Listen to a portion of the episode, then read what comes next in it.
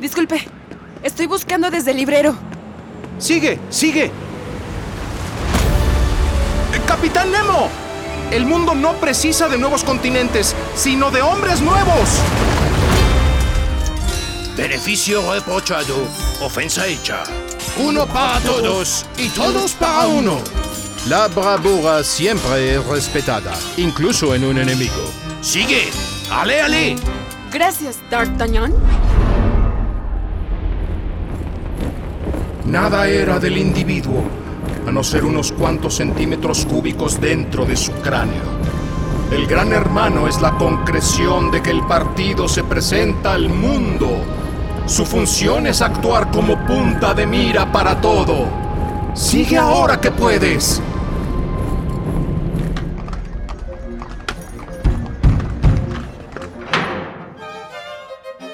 Divide tu día en partes y a cada una asígnale una tarea, sin dejar un cuarto de hora, diez minutos ni cinco siquiera sin algo que hacer. Cuando sea así, observarás que no necesitas compañía, conversación ni simpatía de nadie y lograrás vivir con la independencia que todo ser humano debe aspirar. Gracias, señorita Jane Eyre. Sigue leyendo, sigue escuchando. Esto es Desde el Librero, un podcast de Librerías Gandhi. Bienvenidos, queridos lectores. Hola queridos lectores, ¿cómo andan en estos días fríos en la Ciudad de México y en otros lugares de donde nos escuchan? Yo soy Yara Vidal. El día de hoy vamos a acabar de escuchar la última parte de la entrevista que sostuve con Bernardine Evaristo, ganadora del premio Booker y que recientemente nos visitó en la Feria Internacional del Libro de Guadalajara en el mes de diciembre también vamos a escuchar un extracto de su último libro. Por un lado está Niña, Mujer, Otras, eh, la novela, y acaba de publicar en ADN también en español este manifiesto. Entonces es un ensayo, son unas memorias, más bien son unas memorias muy interesantes donde explica absolutamente todo qué pasó en los últimos 60 años de su vida, en donde 40 años estuvo ella eh, luchando por tener voz en el mundo del arte eh, de las artes en Londres. Y por ser afrodescendiente, pues eh, realmente no tenía ninguna voz. Entonces es muy interesante eh, sus consejos, las tribulaciones que ocurrieron y qué puede hacer uno, porque la ira que uno puede tener hay que saberla transformar cuando hay injusticias para crear algo que nos saque de esa realidad. Y Bernardín es un, es un gran ejemplo de ello. Si quieren leer la entrevista en español, pueden ingresar a mascultura.mx y buscar ahí, ponen en el buscador Bernardín Evaristo Bernardine, se escribe, Evaristo con V. Y ahí pueden, ya va a salir entrevista y está ya todo en español. Por si se les vaya alguna palabra que yo haya dicho o lo pronuncie raro, ahí la pueden leerla en español porque la tuvimos en video, pero la calidad del video no se logró. Entonces más vale que bueno que tuvimos un buen audio para nuestro podcast. Y también como esta semana, los que celebramos Navidad, estamos muy dickensianos, vamos a, a, escuchar un extracto de Cuento de Navidad.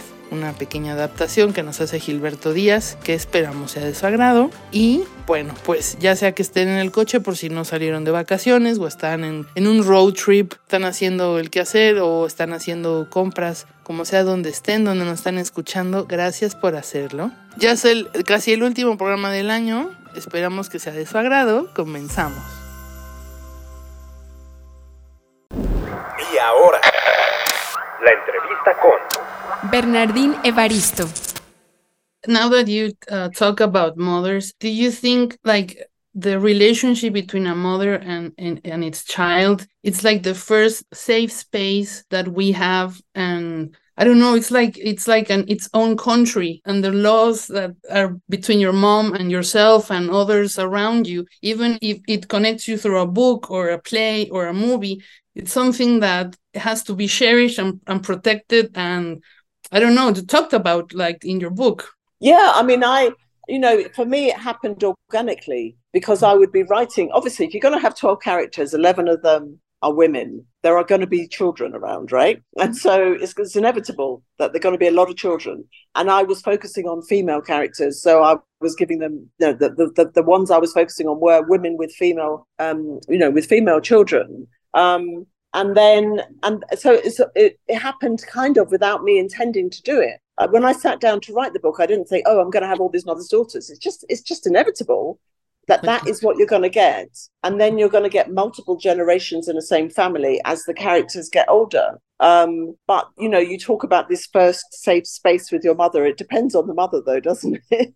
I know. No and I, i'm even thinking like for example my grandmother and my mom didn't have a good relationship. And to mm. this day she she passed and we are all every time trying to rewrite the story of how it was in order for us to to work safely or to live safer in this world like yeah. I always my mom you have to go and change your story because if no it, it, i mean she didn't my grandmother didn't have proper love and so it, it's those mm. things that bind you to pain to more pain and create more chaos so that's yeah. i always call it like a safe space even if it wasn't yeah. I mean i think i think one of the things i'm doing in the book is negotiating so many different kinds of relationships. Mm. and i wanted to have a real multiplicity of of those relationships and characters so that people i was not repeating the same thing with each character. And i think intergenerational mother daughter relationships are fascinating really really fascinating and probably not explored enough in fiction. And so for me it was really exciting to realize that that was what I was doing, you know, that the mother daughter thing was becoming so powerful. It is. And, and the way you gather them up in th- three women, it helps a lot because sometimes it's really complicated to to get close to to uh, 12 characters and mm. even more so the, all the other ones that come around them but the way it is structured it really is god sent and i'm i'm like oh thank you again. You're welcome. But it's isn't it four though? So it's like Amma and I'm very bad at maths. Oh, let me. Am, it's Amma and Yaz, uh-huh. and then Bumi and Carol, Winsome and Shirley. Well, I have oh. the I have it here. So it's Amma, Yaz, and Dominic. Oh no, and Hattie and Hattie and Grace. Uh huh. Exactly. Yes. Ah, so yeah, yeah, Hattie and Grace. yeah. You you are a good mother to your characters. Yeah. I make sure they all get attention. Of course like they should and deserve. Um, do you think uh, have you been approached by someone or by your own intentions to to make this into a a, a movie or a, a play or something because it, it feels like it's I mean, it's a perf perfectly rounded universe, but it feels like it could go other ways also. Yeah, no, I, I, I can't. You know, when things are in development, you can't talk about them. Ah, but all I, all I can say is things are in development. Okay, I'm glad. Yes, thank you. So watch, watch, the, watch this space. Exactly. Yeah. We we send good vibes and blessings Thank and you. for Thank everything you. to come. Thank you for sharing that. Um, I want to change a little bit and talk about manifesto on not on non on never giving up. Sorry. Yes. Okay. So I thought about anger is a form of energy when we're younger. Yes. And and your younger self that in the in the book you say the person I am today no longer throws stones at the fortress. Yes. so can we talk a, a little bit of that? Does anger uh, shows you the way to empowerment or how do you relate to that? And how do you still throw i mean how do you not throw stones? No i can't i can't throw stones at the fortress because i'm inside the fortress. Can, you had to come in to make the changes. Absolutely absolutely. Mm-hmm. you know anger is obviously it's a very powerful emotion isn't it? And i think I think I might say in manifesto that if you if you don't let go of it, you will self-immolate. You know, you will mm. burn yourself burn. up. Yeah. And but I do remember that I was, you know, in my late, very late teens, early twenties, my energy was powered by anger because I was waking up to the reality of an unequal society where I had grown up as a as a you know a, a, girl of color in a white society and I had been treated in a particular way because of my gender because of my coloring and so on and class. And you know it was a it was a coming of age for me where I was becoming aware of how society functioned for for for example people of color or for women. And it was really important I think then to be angry about it because it made me it made me it, it, it was self-motivating. It made me want to do something about it and I did. And I put that anger into my creativity into writing for theatre and forming a theatre company. But after oh, you know the years progress and you can't hang on to anger because it will destroy you. And so I I no longer feel anger much at things. I kind of talk myself out of anger, but I'm much more logical in and rational in in how I see things and philosophical. But I I now have a phenomenal amount of energy, right? And I've I've I've um I've developed this energy over decades, and that energy enables me to do what I do and to be inside inside the the fortress and to you know make changes from within in as much as i can and that's a really powerful position to be in.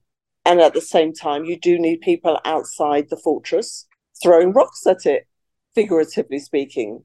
Of course of course. Because you, you need people protesting in a very vocal way you know?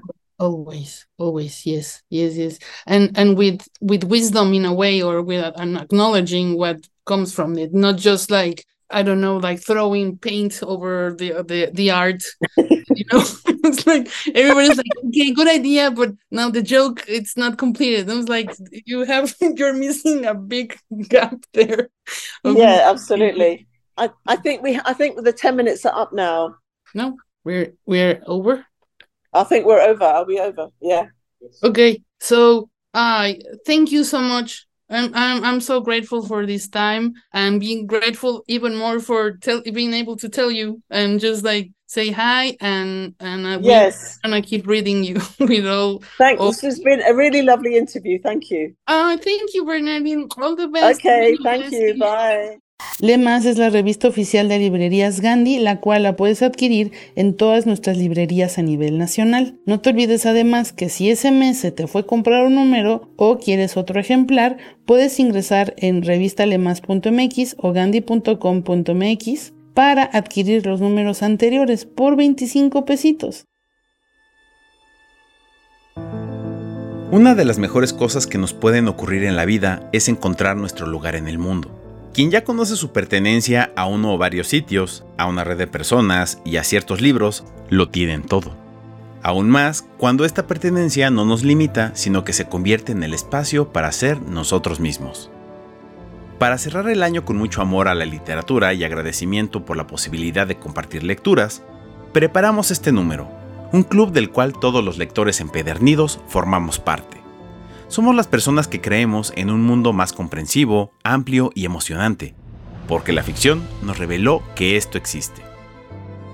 En esta edición 175 de Leemas aparecen cuatro adelantos exclusivos de obras que no podemos terminar el año sin leer. La emocionante novela histórica de Millie Bobby Brown, un manifiesto a resistir lleno de valentía, escrito por Bernardine Evaristo, el relato más reciente de Toño Malpica, y la alegría de habitar una librería narrada por Satoshi Yagisawa. Para todos aquellos que se preguntan si sus lecturas de la infancia los deschavetaron y los hicieron parte de este club, la respuesta es sí. Para comprobarlo, charlamos con Sam Taplin y Alex Firth, quienes cumplieron su sueño de niños, escribir historias para la aclamada editorial Usborne, que cumple 50 años. Y hablando de sueños, Jorge E. Fernández escribió sobre el rescate de su amada librería, Pérgamo. Se unen a este club las voces de escritores para todos los gustos, Guadalupe Loaesa, Patrick Morgan, Lola Horner, José Retic y Mónica Castellanos. Además, siete autores y amigos de la revista nos platicaron lo más extraño que les ha pasado en una librería. De regalo de Sembrino incluimos un calendario de Adviento con recomendaciones de libros sobre bibliotecas, librerías y lectores, que esperamos les guste mucho. En este quijotesco camino bordeado de librerías y poblado de amigos, queremos caminar durante muchos años más. Puedes conseguir este número en librerías Gandhi, gandhi.com.mx y revista Lee Más. Y sean bienvenidos al Club de los Bibliómanos. Y que la ficción siempre viva en nuestros corazones.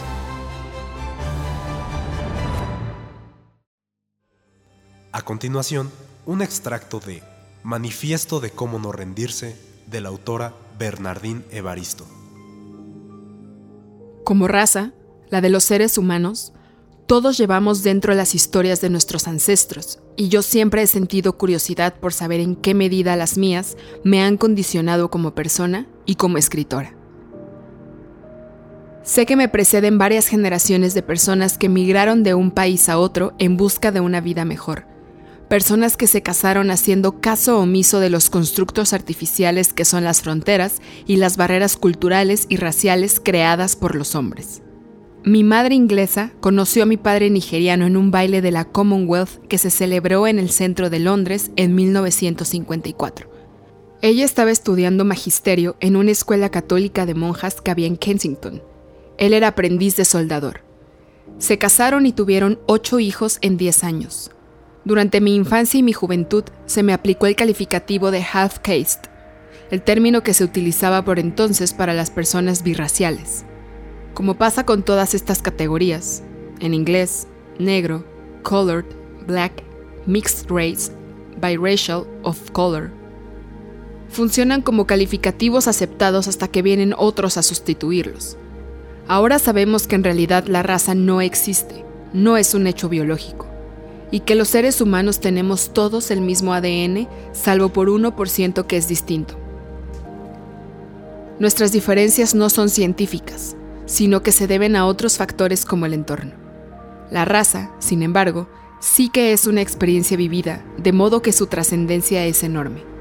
Comprender que la raza supone una ficción no significa que podamos prescindir de las categorías, al menos de momento. En mi infancia, el propio concepto de Black British se consideraba en sí un oxímoron. Los británicos no reconocían a las personas negras como conciudadanas, mientras que, a su vez, la afiliación de estas era con sus países de origen. Yo nunca tuve otra opción que la de considerarme británica. Nací en este país y era el único en el que había vivido, por mucho que se me dejara bien claro que en realidad yo no era de aquí porque no era blanca. Aún así, para mí Nigeria era un concepto muy remoto, un país en el que había nacido mi padre y del que yo nada sabía. Sé mucho más sobre mi familia materna que sobre la paterna. No hace tanto que descubrí que mis raíces británicas se extienden hasta 300 años atrás en el tiempo, hasta 1703. No me habría venido nada mal conocer ese dato cuando era pequeña, porque así habría tenido un sentimiento de pertenencia más fuerte, y además me habría dotado de una buena munición contra aquellos que me decían, a mí y a toda persona de color de esa época, que me volviera a mi país. Por supuesto no estoy diciendo que haya que tener raíces británicas para ganarse el derecho a ser de aquí, y siempre hay que desafiar la idea de que solo en ese caso puedes considerarte como tal. Los derechos de ciudadanía no se limitan a los derechos de nacimiento, y este asunto siempre ha sido farragoso para aquellos a quienes se consideraba súbditos del imperio británico, pero sin que por ello se les concediera el beneficio de la ciudadanía. Sé que el tema de los análisis de ADN es controvertido, porque los resultados dependen de cada empresa y de la muestra de estudio en que se basa cada uno, pero aún así, a mí me resultan fascinantes. El análisis que me hice a través de Ancestry DNA que profundiza hasta ocho generaciones atrás en el tiempo, revela una estimación de etnicidad que describe así mis raíces. Nigeria, 38%. Togo, 12%. Inglaterra, noroeste de Europa, 25%. Escocia, 14%. Irlanda, 7%. Noruega, 4%. Los dos países con los que no puedo vincular a antepasados conocidos son Escocia y Noruega. Así y todo, aunque soy igual de negra que blanca en lo que ascendencia se refiere, cuando la gente me mira, ve a mi padre a través de mí, no a mi madre. Que yo no pueda reivindicar una identidad blanca si así lo quisiera, aunque no es el caso, es ya de por sí irracional y tan solo sirve para demostrar una vez más que la idea de raza es absurda. Esto es Escucha para leer Hoy, en Escucha para leer, te traemos Cuento de Navidad. Érase una vez, concretamente en los días mejores del año, la víspera de Navidad, el día de Nochebuena en que el viejo Scrooge estaba muy atareado sentado en su despacho. La puerta del despacho permanecía abierta de modo que pudiera atisbar a su empleado que estaba copiando cartas en una deprimente y pequeña celda, una especie de cisterna. Scrooge tenía un fuego muy escaso, pero la lumbre del empleado era todavía mucho más pequeña. Parecía un solo tizón. Pero no podía recargar la estufa porque Scrooge guardaba el carbón en su propio cuarto, y seguro que si el empleado entraba con su pala, su jefe anticiparía que tenían que marcharse ya.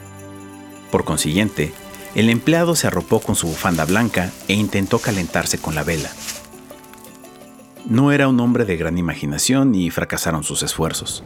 ¡Feliz Navidad, tío! ¡Que Dios lo guarde! Era la voz del sobrino de Scrooge, que apareció ante él con tal rapidez que no tuvo tiempo de darse cuenta que venía. ¡Bah! ¡Tonterías! El sobrino de Scrooge estaba todo acalorado por la rápida caminata bajo la niebla y la helada. Tenía un rostro agraciado y sonrosado. Sus ojos chispeaban y su aliento volvió a condensarse cuando dijo: ¿Navidad una tontería, tío? Seguro no lo dices en serio. Sí que lo digo. Feliz Navidad. ¿Qué derecho tienes a ser feliz? ¿Qué motivos tienes para estar feliz? Eres pobre de sobra. Vamos, vamos. ¿Qué derecho tienes a estar triste? ¿Qué motivos tienes para sentirte desgraciado? Eres rico de sobra. Ah, bah, tonterías. No te enfades, tío. ¿Cómo no me voy a enfadar si vivo en un mundo de locos como este? Felices Pascuas y dale con felices Pascuas. ¿Qué son las Pascuas sino el momento de pagar cuentas atrasadas sin tener dinero? El momento de darte cuenta de que eres un año más viejo y ni una hora más rico. El momento de hacer el balance y comprobar que cada una de las anotaciones de los libros te resulta desfavorable a lo largo de los 12 meses del año. Si de mí dependiera, a todos esos idiotas que van por ahí con el felices navidades en la boca, habría que coserlos en su propio pudding y enterrarlos con una estaca de acebo clavada en el corazón. Eso es lo que habría que hacer. Tío. Sobrino, celebra la Navidad a tu modo, que yo la celebraré al mío. Celebraré, pero si tú no celebras nada... Entonces déjame en paz, que te aprovechen. Mucho te han aprovechado. Puede que haya muchas cosas buenas de las que no he sacado provecho, entre ellas la Navidad. Pero estoy seguro que al llegar la Navidad, aparte de la veneración debida a su sagrado nombre y a su origen, si es que eso se puede apartar, siempre he pensado que son unas fechas deliciosas. Un tiempo de perdón, de afecto, de caridad. El único momento que conozco en el largo calendario del año en que hombres y mujeres parecen haberse puesto de acuerdo para abrir libremente sus cerrados corazones para considerar a la gente de abajo como compañeros de viaje hacia la tumba, y no como seres de otra especie embarcados con otro destino. Y por tanto, tío, aunque nunca he puesto en mis bolsillos un gramo de oro ni de plata, creo que sí me he aprovechado, y me seguirá aprovechando. Por eso digo, bendita sea. El escribiente de la cisterna aplaudió involuntariamente. Se dio cuenta del acto de su inconveniencia, se puso a orgar en la lumbre y se apagó del todo el último rescoldo que oiga yo otro ruido de usted y va a celebrar la Navidad con la pérdida del empleo. ¿Es usted un orador convincente, señor? Me pregunto, ¿por qué no está en el Parlamento? No te enfades, tío. Vamos, cena con nosotros mañana. Te acompañaría, sí, pero antes me muero. ¿Pero por qué? ¿Por qué? ¿Por qué te casaste? Porque me enamoré. ¿Por qué te enamoraste? Buenas tardes. No, tío, tú nunca venías a verme antes de hacerlo. ¿Por qué lo pones como excusa para no venir ahora? Buenas tardes. No quiero nada de ti. No te estoy pidiendo nada. ¿Por qué no podemos ser amigos? Buenas tardes. A pesar de todo, el sobrino salió del cuarto sin una palabra de enfado. Se detuvo para felicitar al escribiente, quien, frío como estaba, fue más afable que Scrooge y devolvió cordialmente el saludo. Otro que tal baila. Mi escribiente con 15 chelines semanales, esposa y familia, hablando de felices Pascuas. Es para meterse en un manicomio.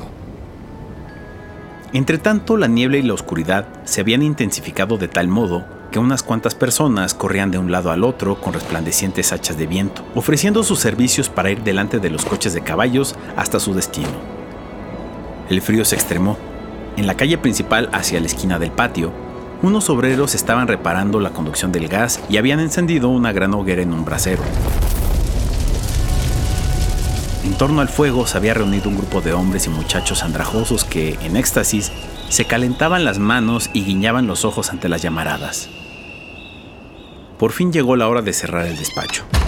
Con muy mala voluntad, Scrooge desmontó su taburete y tácitamente admitió el hecho ante el expectante empleado de la cisterna, que sopló la vela al instante y se puso el sombrero. Supongo que usted querrá libre todo el día de mañana. Si le parece conveniente, señor.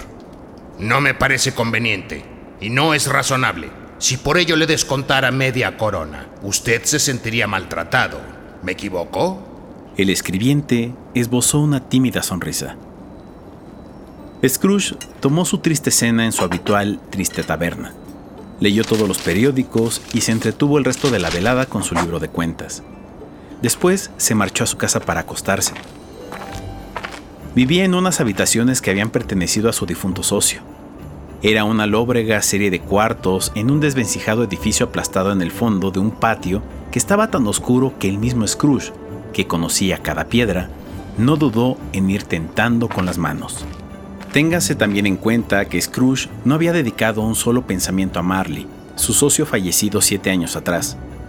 Y entonces, que alguien explique, si es que puede, cómo ocurrió que al meter la llave en la cerradura de la puerta, y sin que se diera un proceso intermedio de cambio, Scrooge no vio un albadón, sino el rostro de Marley en el albadón. El rostro de Marley no era una sombra impenetrable como los demás objetos del patio, sino que tenía una luz mortecina a su alrededor, como una langosta podrida en una despensa oscura. No mostraba enfado ni ferocidad, pero miraba a Scrooge como Marley solía hacerlo. Siguió subiendo sin importarle un comino. La oscuridad es barata y a Scrooge le gustaba. Pero antes de cerrar su pesada puerta, recorrió las habitaciones para ver si todo estaba en orden. Deseaba hacerlo porque seguía recordando el rostro. Bastante satisfecho, cerró su puerta y se atrancó por dentro echando doble cierre, cosa que no solía hacer. Así, a salvo de sorpresas, se quitó la corbata, se puso la bata y las zapatillas, el gorro de dormir y se sentó junto al fuego para tomarse las gachas. La puerta de la bodega se abrió de repente con un estruendo, y Scrooge oyó aquel ruido con más claridad en los pisos de abajo. Luego, subiendo por las escaleras y seguidamente aproximándose directamente hacia su puerta. El mismo rostro, el mismísimo. Marley como siempre, con su coleta, chaleco, calzas y botas. Las borlas de las botas tiesas y erectas, al igual que la coleta, los faldones de la levita y los caballos. La cadena que arrastraba la ceñía por medio cuerpo. Era larga y se enroscaba como una cola. Estaba hecha, Scrooge lo observó atentamente, con arquillas para dinero, llaves, candados, libros de contabilidad, escrituras de compraventa y pesadas talegas de acero. Su cuerpo era tan transparente que al observarlo y mirar a través de su chaleco, Scrooge podía ver los dos botones de la espalda de la levita. Aunque miraba al fantasma de arriba abajo y lo veía de pie ante él, aunque percibía el escalofriante influjo de sus ojos, mortalmente fríos, aunque observó incluso la textura del paño doblado que le enmarcaba la cara, desde la barbilla hasta la cabeza, envoltura que no había notado antes, aún seguía incrédulo y luchaba contra sus propios sentidos. ¿Qué significa esto? ¿Qué se le ha perdido aquí? ¡Mucho! Era la voz de Marley, sin la menor duda. ¿Quién eres tú? Pregúntame quién fui.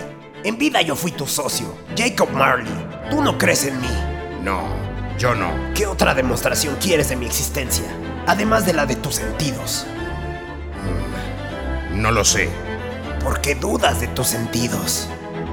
Scrooge presentía que iba a desmoronarse si seguía sentado en silencio, sin apartar la mirada de aquellos ojos inmóviles, vítreos. También había algo muy espantoso en el halo infernal que envolvía al espectro.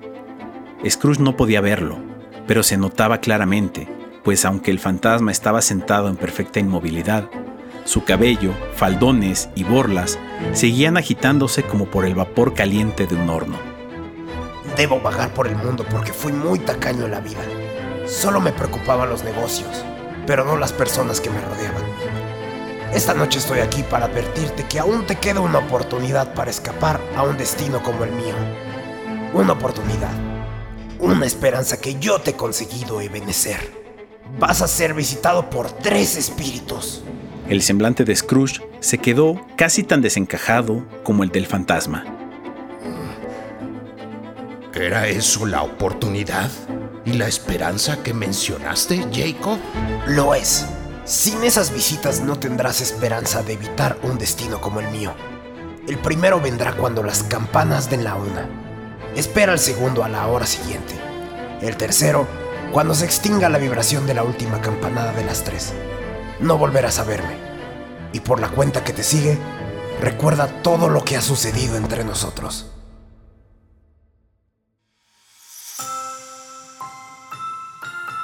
Amigos, esperamos que esto haya abierto como siempre el apetito para tener lecturas en estos días. Ojalá tengan un ratito extra para, en lugar de prender Netflix, abran un libro y compartan los libros. Regalar libros es lo mejor que hay porque aparte genera un vínculo. ¿Qué le estoy diciendo? Como, como dicen los gringos, you're preaching to the choir, le estás cantando al, al coro. Yo sé que son lectores los que nos escuchan, pero no sé, es como que ya un chip que traemos.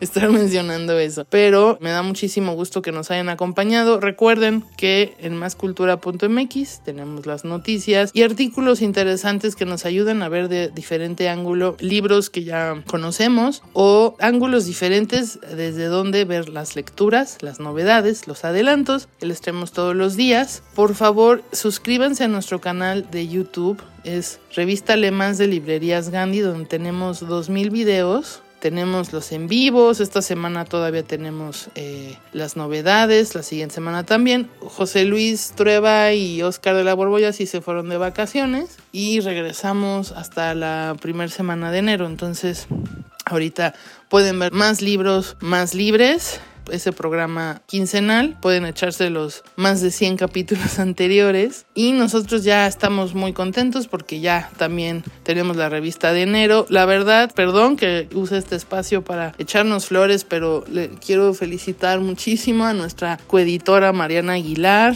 y de la revista Más. Tiene su sección también con nosotros de horrores de redactores. Y a nuestro director de arte, a Edwin Reyes Maya. Y por supuesto a nuestro productor de este este programa que le decimos de Con Cariño Rich, a Rodrigo también Rojas, que es todo el equipo y José Luis Trovalara, que, con el cual hacemos la revista Alemás, porque nos sacamos en tiempo récord la revista de noviembre en 40 páginas, diciembre 40 páginas y enero ahora salió de 24 porque ya fue demasiado información que le sacamos de los meses anteriores, pero tiempo récord y este busquen la revista, valoren ese esfuerzo, porfa.